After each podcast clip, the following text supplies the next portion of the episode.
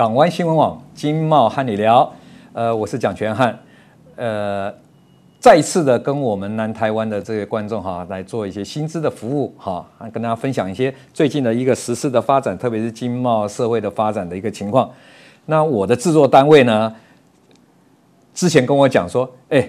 那个全安兄啊，你那个上次那一集录的哈，有一点这个太僵硬，好像在上课一样。所以呢，我这一集呢，我就轻松一点讲。但是因为这个题目呢，还是比较严肃的课题啊，所以说我想说，我希望能够在很轻松的这个 这个跟大家呃来解说的过程里面，让大家能够来理解这个事情。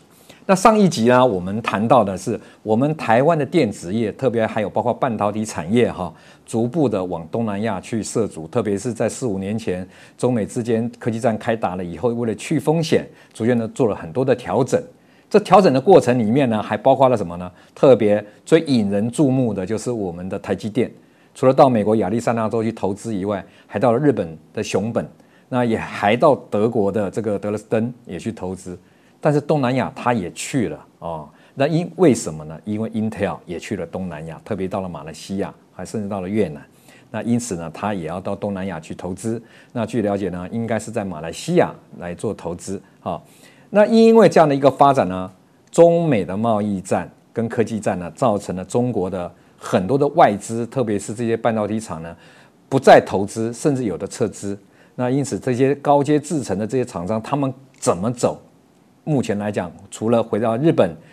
回到台湾，甚至到东南亚去投资，那因为有这个所谓的 RCEP 的这个自贸区的一个协议在里面，还包括这个 WTO 你啊有这个有有关于这个 ITA 的一个协议，电子产业有九十三个国家呢，他们是免税的，所以我们这个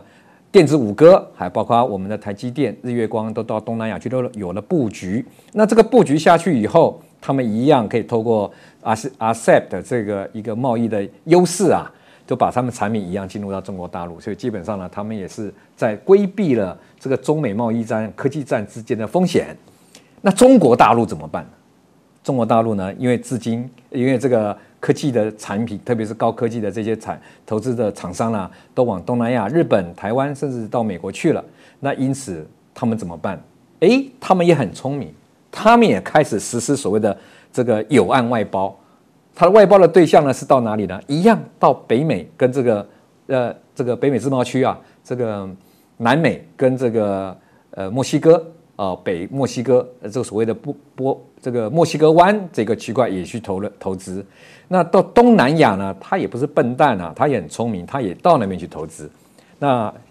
从这个资料上看来了啊，中国的资金呢，基本上目前在东南亚的投资呢，主要有三个国家，第一个是越南，啊，第二个是泰国，第三个就是到印尼啊。那目前到越南的这个投资呢，主要呢是这个比亚迪啊，哦，它也实施了它的供应链的有岸外包。那它到这个泰国哈的投资啊，是到这个所谓的投资的项目，主要是这个所谓的比亚迪的这个电动汽车啊。那在去二零去年二零二三年一到六月份的时候呢，中国大陆跟香港哈对越南的投资直接投资哦，哈是二十七亿美金，这个金额呢大幅的比二零二二年还要成长了百分之三十七，那超过第第原来的第一大投资国国家是韩国啊，那因此在越南来讲呢，当然越越南呢基本上跟中国大陆的关系啊本来就保持的不错，而且越南呢出口到中国大陆的产品也蛮多的。两个国家之间呢，他们有这个友岸外包啊，也很正常。那第二个呢，他投资的这个对象呢，啊，就是到这个泰国。那泰国呢，呃，以日本来讲的话，泰国这个投资在二零二三年的这个投资呢，它是增长了两倍哦。在这个二零二三年的上半年啊，日本投资了十亿美元，中国大陆呢超过它啊，就十七点五亿美元。比它二零二二二年还成长了这个四倍，那主要的投资是在哪一方面呢？主要投资当然也是在所谓的半导体制成的部分的产品，还有最重要的是，它投资的一个叫镓这样的一个原物料的一个制成，因为镓这个原物料制成是半导体材料里面非常重要的原料，那所以呢，这个呃中国大陆呢，因为有具备这方面的一个技术啊，所以它就往这个。东南亚去投资，特别投资到这个呃泰国和马来西亚啊，印度尼西亚、印尼啊。那从从这样的一个角度看来的话，中国大陆跟东南亚的投资在科技产业、哦一些半导体产业或是电动车产业来讲的话，它也是希望能够涉足到东南亚的市场，同样的把它部分的这个呃零组件的一个制程呢，也在东南亚设厂了，好做了投资。那由这边可以看来的话，对于台湾有没有影响呢？当然有非常大的影响。我们延续到上一集，我们有聊到我们的电子五哥逐渐的将它的这个组装厂或是相关的这个所谓的零组件厂呢，设到东南亚来的几个国家。那因此就是一方面进可攻东南亚的市场，退呢可以将它的产品的原这个制这个这个零组件呢再回销到中国大陆，因为没有税金的问题。那因此这个重镇就会放在东南亚。那我们台湾跟大陆之间的这个出口会产生什么变化呢？好，我们来看一下，从二零二一年，我们台湾跟大陆的这个双边的贸易啊，特别是出口贸易啊，出口贸易啊，在二零二一年呢达到高峰，这时候高峰是多少呢？是呃这个占了这个我们总体出口的百分比百分之四十三呐。那逐年我们的这两年就开始下降了。那在这个二零二二年呢，就到这个所谓的百分之四十左右了，降了百分之三。到去年，我们整个的对大陆的出口呢，又更低了，降到百分之三十五。这是一个什么样的情势呢？主要可能就是刚刚分析到的啊，就是我们整个的这个电子产业的一个重心呢，从台湾啊移到东南亚，那包括我们还有一部分移到北美去。那台湾呢，对大陆的贸易依赖度也当然因为这个全球景气不好，所以说大陆的需求量降低，然后造成了我们台湾跟大陆的出口的占比呢降了二十一年以来的个新低啊，好，降了二十一年以来的新低。那我们台湾目前在民进党的执政之下呢，逐渐的往下走，未来的发展趋势，在新政府上任了以后呢，是不是这样的一个贸易出口的？比例啊，依赖比例会更低，低于百分之三十五，或者甚至降到百分之三十呢？可能有待于后续的观察。当然，我们知道今年的二零二四年，我们的整个的经济成长率呢，在我们的这个政府单位或者相关单位，包括中经院或台经院呢，估计都在百分之三左右这样的一个成长率。那是不是能够保持百分之三，超过 IMF 的百分之二点四？这个可能有待我们进一步去观察，好，进一步去观察。好，讲到这个的话，当然就是讲到电子业，基本上现在是目前全球最主要的这个经济复苏的龙头了，哈，包括半导体产业，因为这整个的制造业呢，在东亚地区是非常非常非常占一定很大的比例的，但这个上游呢，在未来的趋势上可以看得出来，延续去年 NVIDIA。这个黄仁勋教这个教父啊，AI 教父啊，他所提出来讲到的，今年度还是 AI 引领了整个科技的狂潮。这个 AI 呢，它涵盖的这个所有电子产业，包括还包括了电这个电动车哦，汽车产业，包括了这个所谓的手机通信产业，还有包括这个无人机啦，哦，甚至一些呃医疗器材啦，哦，都需要。这个 AI 的这个这个软体的产产业的发展哦，来提供这样的晶片，让这些设备能够呃扩大它的一个未来的成长的一个方向和它的领域。那我们今天呢要提的一个很重要的是，中国大陆也在发展它的 AI。它的 AI 呢，我们举一个很重要的案例，就是中国预计在二零三五年之前啊。要发射完成二点六万颗的卫星，打造中国版的星链。我再讲一遍，中国预计要发射二点六万颗的卫星，打造中国的星链。各位，卫星的发展里面涵盖了通信、高阶的晶片啊，还有涵盖了很多新有的科技。这些的科技的技术，中国大陆要在二零三五年前把它突破。那二零三五年的通信呢的重心是什么呢？就是所谓的下一阶段的这个通信网络，叫做六 G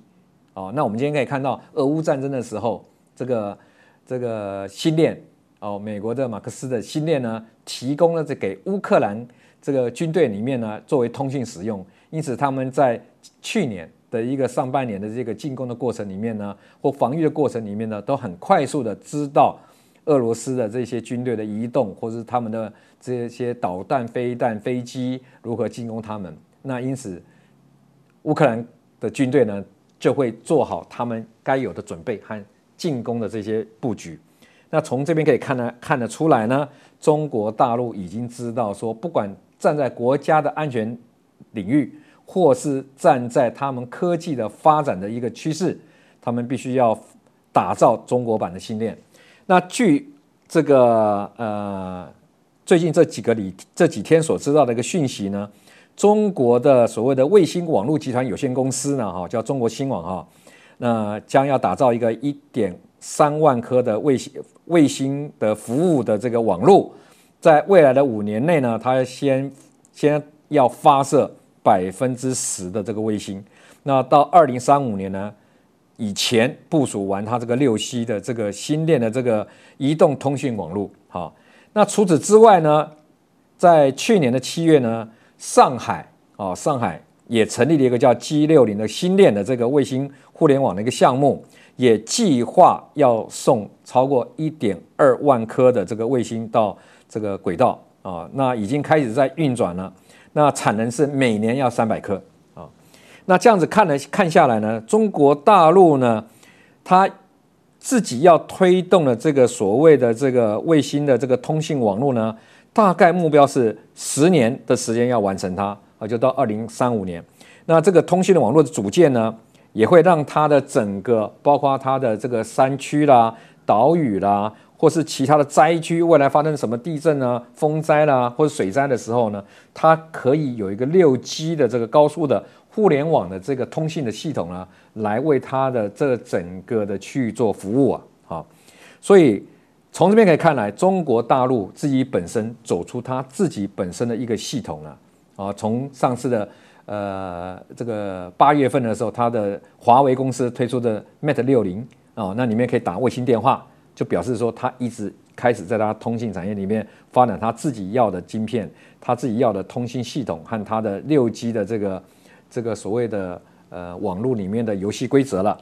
那因此我们要注意到，中国大陆有走出它自己的这一块领域。那我们台湾的电子产业是不是零组件的厂商？是不是可以有机会介入呢？这有看我们两岸的关系是不是可以发展到那个阶段呢？好，那从这边可以看来，中美之间的科技战呢，彼此之间呢都在这个抢这个全球的这个话语权呢，科技的话语权。同样的，这两个国家的科技话语权，你们的背后是什么样的一个力量在支撑呢？当然，美国的科技战呢，一个很重要就是美元。跟美军的力量，那中国呢，就用它的人民币和他的解放军之间的这个力量呢，来做了一个地缘的这个这个战争啊。好，那我们可以看出来，在虽然彼此在竞争，但是呢，也彼此之间有在其他的区域合作。有关的外包，美国的厂商 Intel、NVIDIA 都往这边来投入东南亚。日本也投入东南亚，韩国投入东南亚，我们台湾是不是也已经跟进了呢？但中国大陆它也没有放弃东南亚，它这些科技产业的话语权，走渡东南亚。那因此呢，东南亚将会是在下个阶段离我们台湾最近的一个市场。我们台湾的新南向政策呢，可能还要继续的执行下去啊。那因为这个 RCEP，好 RCEP 这个。未来的十年，它这个免关税跟共同市场的一个体制呢，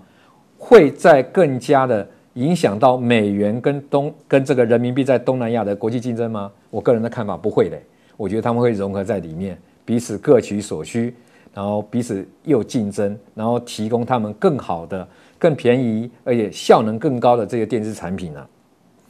我们台湾基本上隔了台湾海峡，跟中国大陆之间是不是还有一个弯道可以走呢？或许往东南亚，或许透过日本，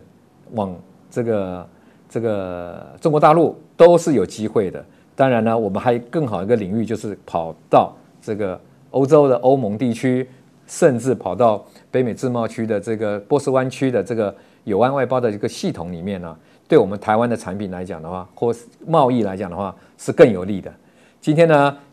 很粗浅的把这个中国大陆的未来的电子产业或者它的一些产业的发展，在这个四大中心，在全球化的一个变化之下，是不是真的去全球化呢？我个人认为没有去全球全球化，只是呢供应链的重整而已。我们如何在供应链的重整里面呢，找出我们台湾新的出路？特别是我们的制造业或是 AI 的制造相关的产品的切入市场，这个是值得我们未来新政府来思考的，甚至如何来避免呢这个所谓的呃地缘政治上的纷争呢，创造台湾下个阶段的一个产业的发展呢？这一点是值得我们呃各位观众呢再来深思一下。那我们如何跟着趋势走，让我们南台湾的发展更好？这就是。看各位观众是不是可以跟我们政府有更多的建议了啊？记得我们的这个节目呢，需要各位观众的支持，